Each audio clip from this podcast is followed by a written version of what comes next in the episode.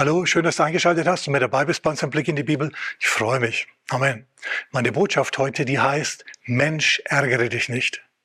Wir müssen unbedingt zur Kenntnis nehmen, was Jesus gesagt hat in Lukas Kapitel 17 ab Vers 1.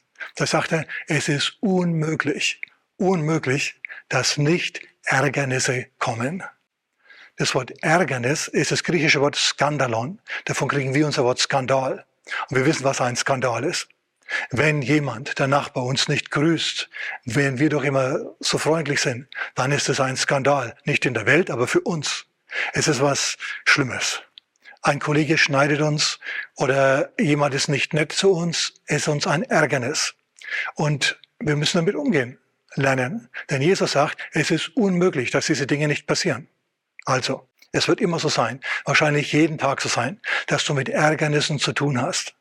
Dass Leute dich nicht so behandeln, wie du das gerne hättest, dass du bestimmte Vorteile nicht bekommst, obwohl du sie doch eigentlich verdienst und so weiter. Wir müssen lernen, diese Ärgernisse abzugeben an den Herrn.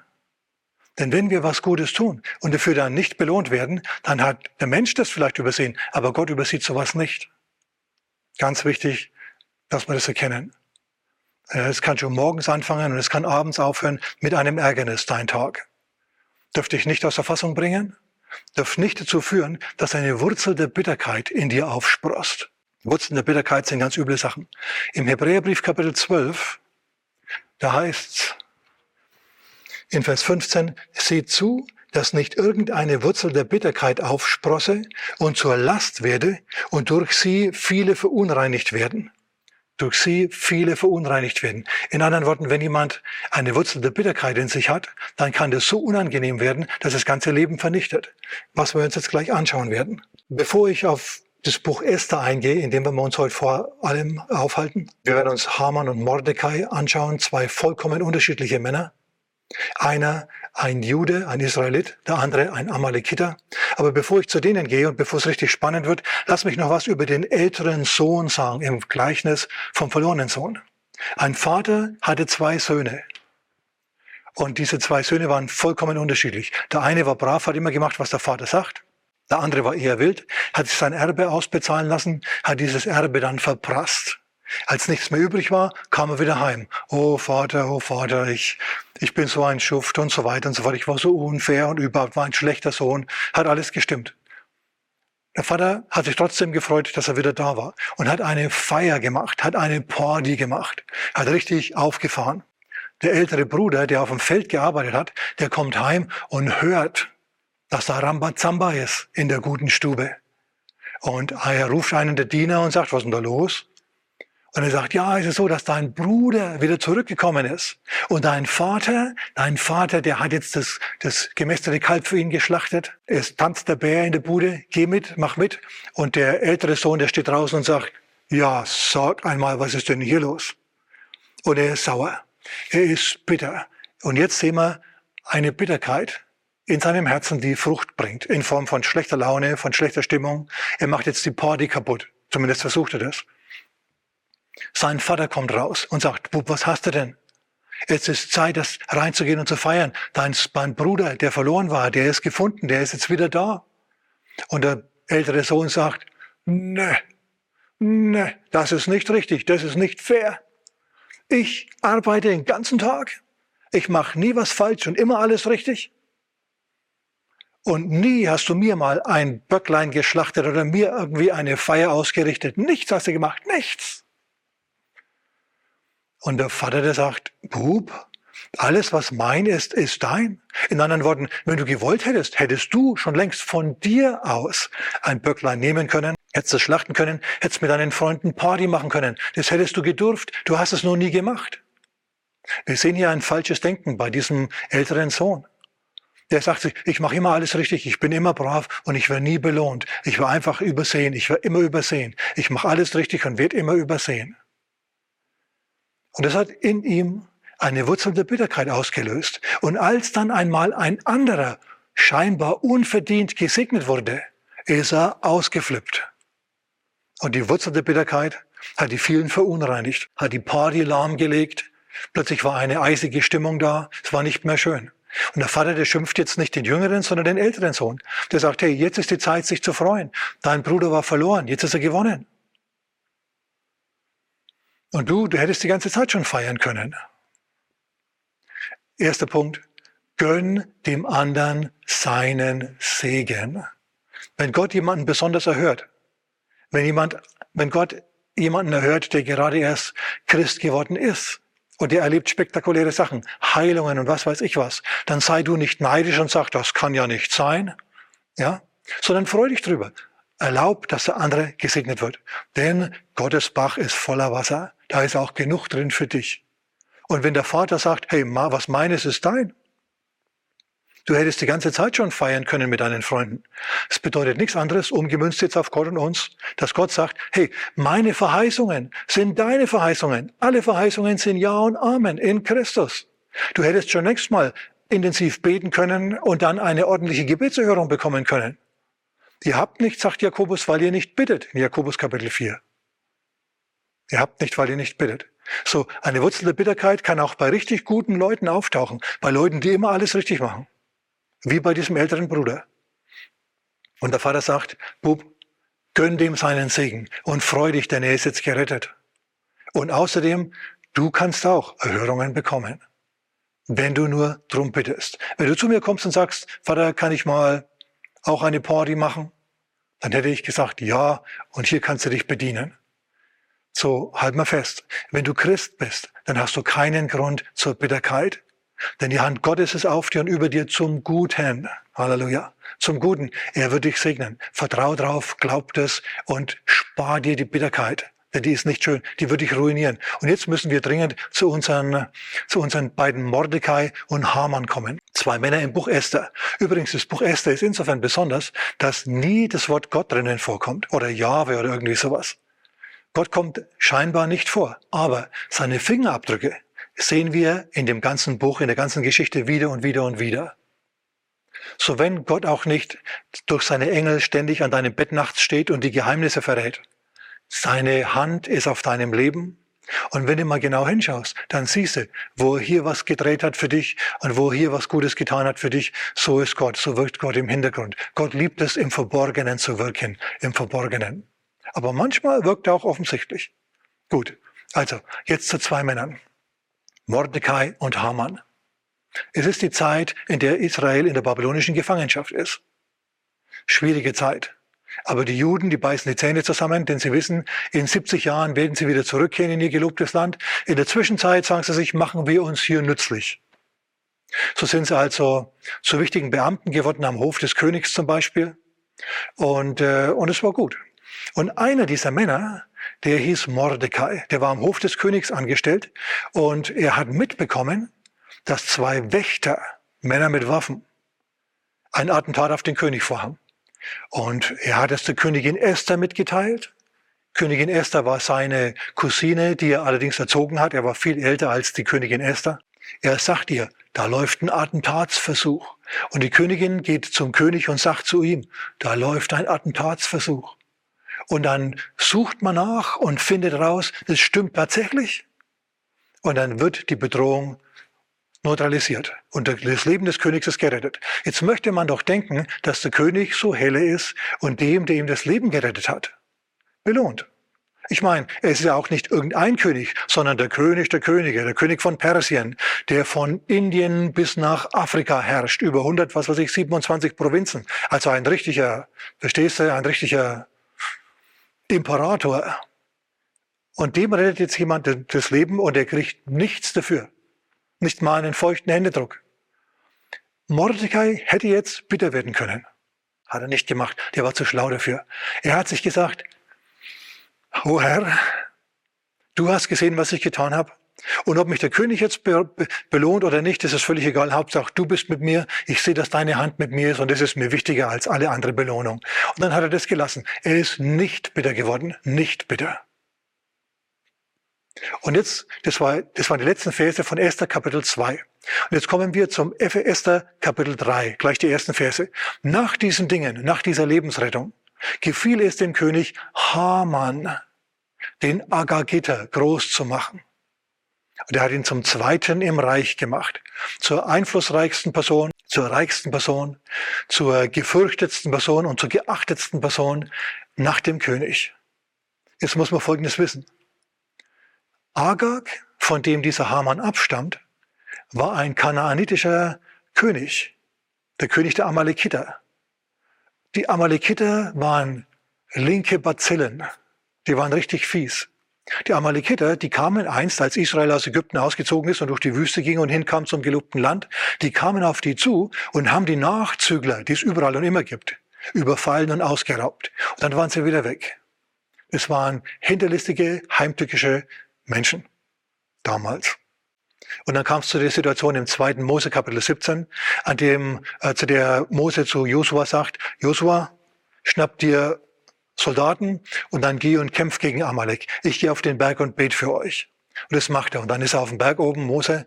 Und nach einer Zeit werden seine Hände geschützt von Aaron und von Hur. Wir kennen die Begebenheit. Und dann beten die so lange und, und Josua kämpft so lange, bis die Amalek besiegt haben. Aber Amalek ist immer wieder gekommen. Die Amalekiter kamen wieder und wieder und wieder und haben jahrhundertelang Israel und nicht nur die Israeliten, sondern alle möglichen Völker drumherum auch geplündert. Das waren wirklich schwierige, heimtückische, gewalttätige Menschen. Und eines Tages, zur Zeit des Königs Saul, sagt der Prophet Samuel zu Saul, jetzt ist Schluss, beseitige die ständige Bedrohung durch Amalek, für Krieg gegen Amalek und beseitige diese Bedrohung. Und es macht König Saul nicht der lässt den König Agag leben. Und noch Tiere und so weiter, die sie als Beute geplündert haben wollen. Und darüber hat Gott den Saul verworfen, dass er nicht mehr König ist. Also die Amalekiter sind indirekt daran schuld, dass Saul verworfen wurde und nicht mehr König war. Und jetzt muss man Folgendes wissen. Dieser Mordecai stammt aus derselben Familie in Israel wie Saul. Er stammt von Kisch ab und Kisch war der Vater Sauls. So, wir haben es jetzt also mit der Situation zu tun, in der ein Nachfahre des Königs Saul sich verbeugen soll vor einem Nachfahren des Königs Agag, den Saul seinerzeit hätte beseitigen sollen. Das hat er nicht gemacht. Später hat der Prophet Samuel den Agag hergenommen. 1. Samuel Kapitel 15, Vers 33. Da sagt er, der Prophet zu diesem bösen König, wie dein Schwert Frauen kinderlos gemacht hat, so sei deine Mutter kinderlos unter den Frauen. Und dann hat er ihn hingerichtet. Also, es ist ein spannungsgeladenes Verhältnis aus Urväterzeit her zwischen diesem Agagiter und diesem Mann aus der Familie Kisch, zwischen diesem Amalekiter und zwischen diesem Israeliten. Und jetzt ist es der Befehl ausgegangen, alle, jeder, auch Mordecai, soll sich vor Haman jedes Mal, wenn er auftaucht, niederwerfen. Und es macht Mordecai nicht. Er sagt sich, dieser Mann, diese ganze Familie, die ist von Gott preisgegeben worden, die ist von Gott abgeschrieben worden. Das sind, das sind Leute, die sich vielleicht gut verkaufen können, aber die nichts für das Volk tun, die nichts für die Menschen machen, sondern nur auf ihre eigenen Vorteile bedacht sind. Das sind Blender von Anfang an gewesen und die sind sie bis zum heutigen Tag geblieben. Ich kann mich als Nachfahre des Königs Saul nicht niederwerfen vor einem Nachfahren des Königs Agag. Kann ich nicht. Das wäre Gott ins Gesicht spucken. Dieser Haman, der sieht es, dass er, dass er nicht richtig behandelt wird von diesem Mordecai. Wohlgemerkt, dieser Haman hat alles. Er ist reich. Er hat tonnenweise Gold und Silber. Er hat eine große Familie. Er hat massenweise Bewunderer. Wenn er auftaucht, werfen sich alle nieder. Aber dieser eine einzige Mann, der stehen bleibt und der rebelliert, weil er eine Charakterschwäche feststellt in diesem Haman, dieser Mordecai, der verbeugt sich nicht. Und weil der sich nicht verbeugt, macht ihm jetzt das ganze Leben keinen Spaß mehr. Haman der Gesegnete. Das ganze Leben macht ihm keinen Spaß mehr, solange sich Mordecai nicht vor ihm auch niederwirft. Was ist denn das für ein Mensch, der sich so drüber aufricht, weil ein einziger im ganzen Reich ihm nicht huldigt. Sogar der König mag ihn. Alle werfen sich nieder, nur dieser nicht. Und der muss sterben. Das Leben ist mir nicht mehr lebenswert, solange der sich nicht vor mir verbeugt. Wurzel der Bitterkeit die wir jetzt aufstehen sehen. Es passiert nämlich was. Dieser Haman, der plant jetzt den Tod Mordekais. Er geht heim und ruft seine Freunde zusammen und seine Frau und dann beklagt er sich. Dieser Mordecai wirft sich nicht nieder vor mir. Und dann zählt er vor seinen Freunden auf die Herrlichkeit seines Reichtums und die Größe seiner Familie und seine Macht und seine Größe. Das beschreibt er alles. Dann sagt er, aber all dies bringt mir nichts, bringt mir keine Genugtuung, solange dieser Mordecai sich nicht vor mir verbeugt. Der prahlt mit seinen Besitztümern, mit seinem Einfluss. Er sagt nicht, schaut mal, hier habe ich ein gutes Gesetz erlassen, das, die, das das Leben der Menschen besser macht. Genau das macht er nicht. Stattdessen prahlt er mit seinem Besitz. Also wir merken, wir haben es hier mit einem charakterschwachen Menschen zu tun. Und seine Freunde, die sind auch nicht besser. Die sagen, ja, am besten machst du einen hohen Galgen, 25 Meter hoch, und da hängst du diesen Mordecai dran. Und dann lässt er ihn im Wind baumeln. Und jeder, der ihn sieht, der weiß dann, oh oh, vor Haman muss ich mich niederwerfen, sonst baumle auch ich. Also wir sehen hier eine Wurzel der Bitterkeit, die sich richtig, die richtig erblüht ist hier. Und dann findet dieser Haman auch noch heraus, dass Mordecai ein Jude ist, ein Israelit. Und jetzt dehnt sich diese Bitterkeit aus, bleibt nicht mehr nur an dem Mordecai hängen, sondern dehnt sich jetzt aus, der Hass dehnt sich jetzt auf auf das ganze Volk des Mordecai, auf alle Juden. Eine Wurzel der Bitterkeit, die im Herzen aufsprost, weil der Mann stolz war. Aber in Sprüche Kapitel 16 Vers 18 hat Haman leider nie gelesen. Salomo. Da steht, Hochmut kommt vor dem Fall. Hochmut kommt vor dem Fall. Also dieser eine Mann, der plant jetzt den Untergang eines ganzen Volkes. Deswegen, weil ein einziger aus diesem Volk sich nicht vor ihm niederwirft und verbeugt und ihm huldigt und lobhudelt und schleimt, was das Zeug hält. Schlimme Sache. Und er sagt es dem König. Er sagt, König, in deinem, in deinem Land gibt es ein Volk, das anders ist als alle anderen. Die sind richtig böse.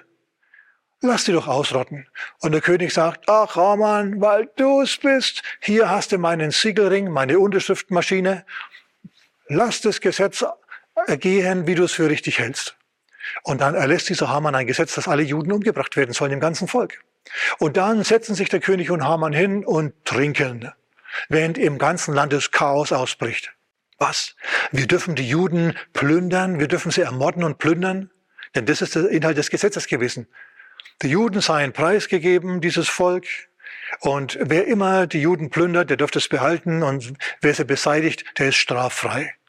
Furchtbar. So, das ganze Volk ist in Aufruhr. Das ganze Land ist in Aufruhr. Was ist denn das für ein Gesetz? Für ein komisches Spinn, unser König jetzt, dass er, dass er, dass er seinen staatlichen Unterdrückungsapparat anwirft und ein ganzes Volk massakrieren will.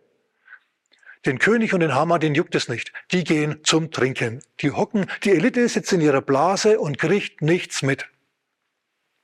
Nur das Problem ist, dass die Königin Esther, die die Gunst des Königs hat, auch eine Jüdin ist. Mm.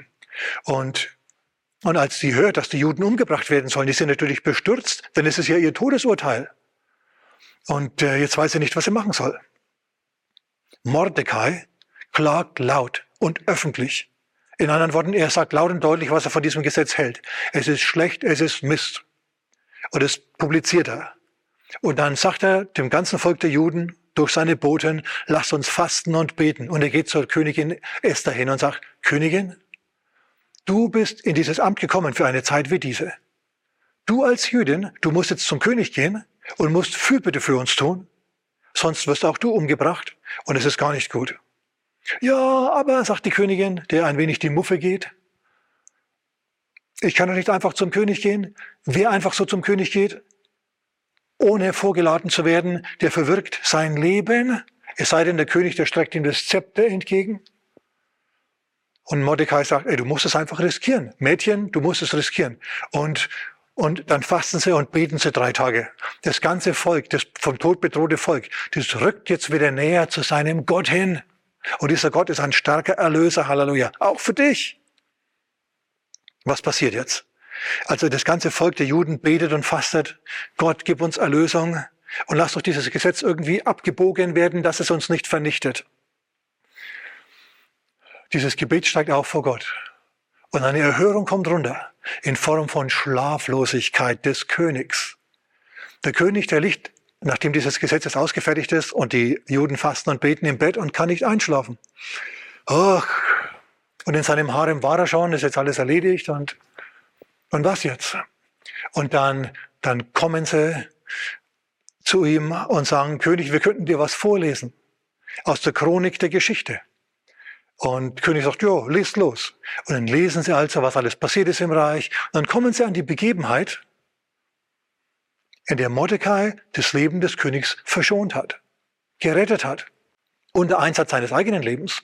Denn wenn diese Attentäter mitgekriegt hätten, dass Mordecai, der ja auch am Hof beschäftigt war, sie verraten hat, dann hätten sie den Mordecai umgelegt.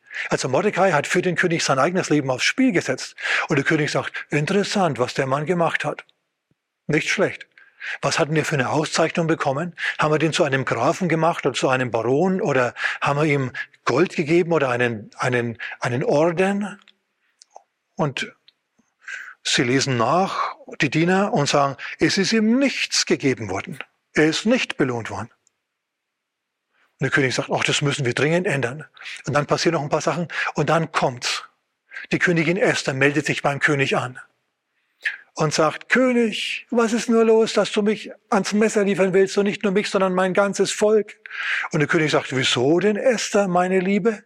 Also sie stirbt nicht, als es zum König geht, im Gegenteil. Als Esther zur, zur Tür reingeht, unangemeldet einfach reinkommt zum König ins Zimmer, geht sein Herz auf und er denkt sich, ach, Esther.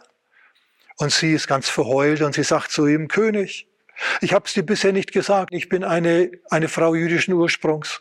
Und es ist ein Gesetz erlassen worden, das uns alle ans Messer liefert. Wir sollen alle umgebracht werden, auch ich. Und der König sagt, nein. Und er ist sagt, doch. Wer ist denn der Wicht, der dieses Gesetz ausgefertigt hat? Dieser böse Hamann. Der steht nämlich daneben.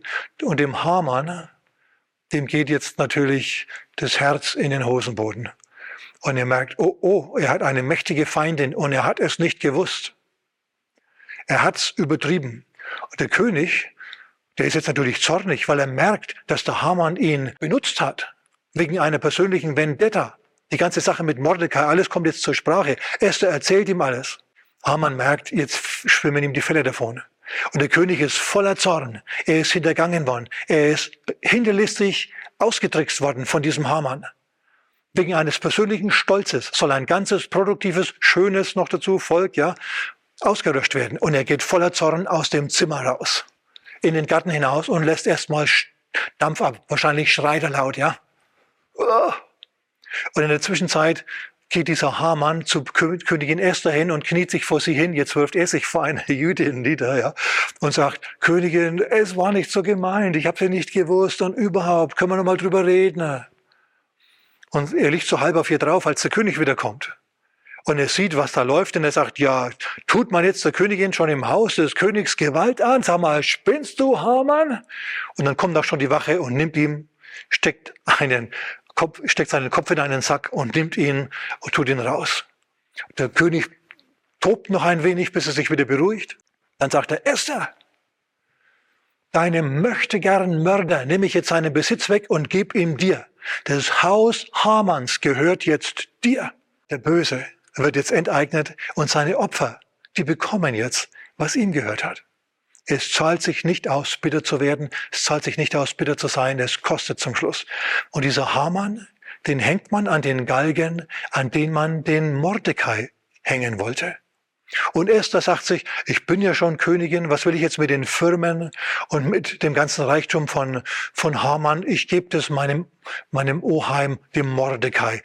Mordecai bekommt den Besitz seines Hassers. Ganz wichtig. Gott belohnt gute Taten, wenn auch zu seiner Zeit. Gott hat immer das große Ganze im Blick. Er sieht das ganze Bild. Wir tun das nicht. Deswegen, wenn wir was Gutes getan haben und wir werden nicht dafür belohnt, dann vertrauen wir dem Herrn drauf, dass er es schon nicht vergisst. Er lässt uns schon nicht zu kurz kommen. Und er hat den Mordecai auch nicht zu kurz kommen lassen. Im Gegenteil, Agag wurde wieder hingerichtet. Und ein Nachfahre des Königs Saul wurde der zweite nach dem König von Persien. Muss man sich mal überlegen. Das passiert jetzt nämlich. Der König sagt sich, hey, dieser Mann, der hat unter Einsatz seines eigenen Lebens mein Leben gerettet.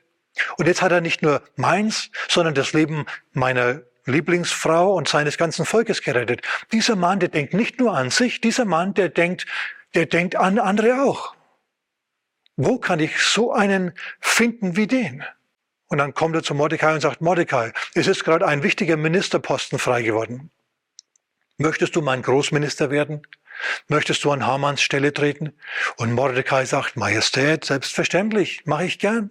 Und so wird Mordecai, der bislang Übersehene, der aber seine gute innere Einstellung behalten hat und weiter gut gearbeitet hat, sich nützlich gemacht hat, der wird jetzt belohnt. Der wird jetzt belohnt mit dem Posten seines Hassers. Agag wurde wieder besiegt. Saul in der, in der Person von Mordecai nimmt wieder einen Thron ein. Ich finde es hochinteressant. Was passiert ist, ist folgendes. Mordecai hat sofort ein neues Gesetz erlassen, nämlich, dass die Juden sich wehren dürfen. Und dass man ihnen alle Hilfe geben soll, um sich zu wehren.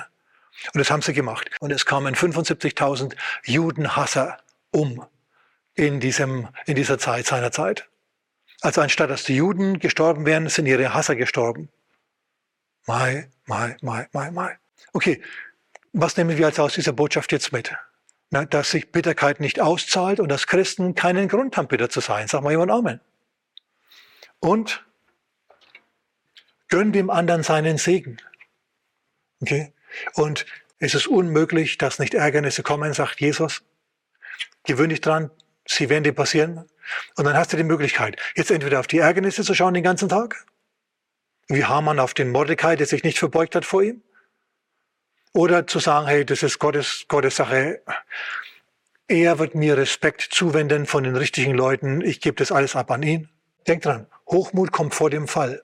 Wenn du denkst, du musst dich unbedingt rächen für irgendwas, was man dir angetan hat.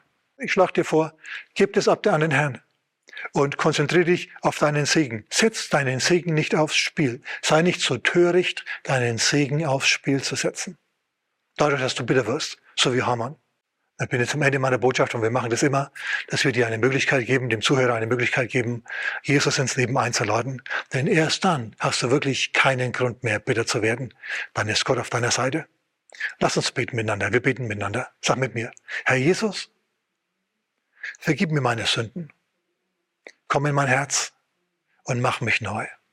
Und Herr, ich gebe dir alle meine Lasten und alle meine Bitterkeit. Hier hab sie, mach du was draus. In Jesu Namen. Amen. Gottes Segen.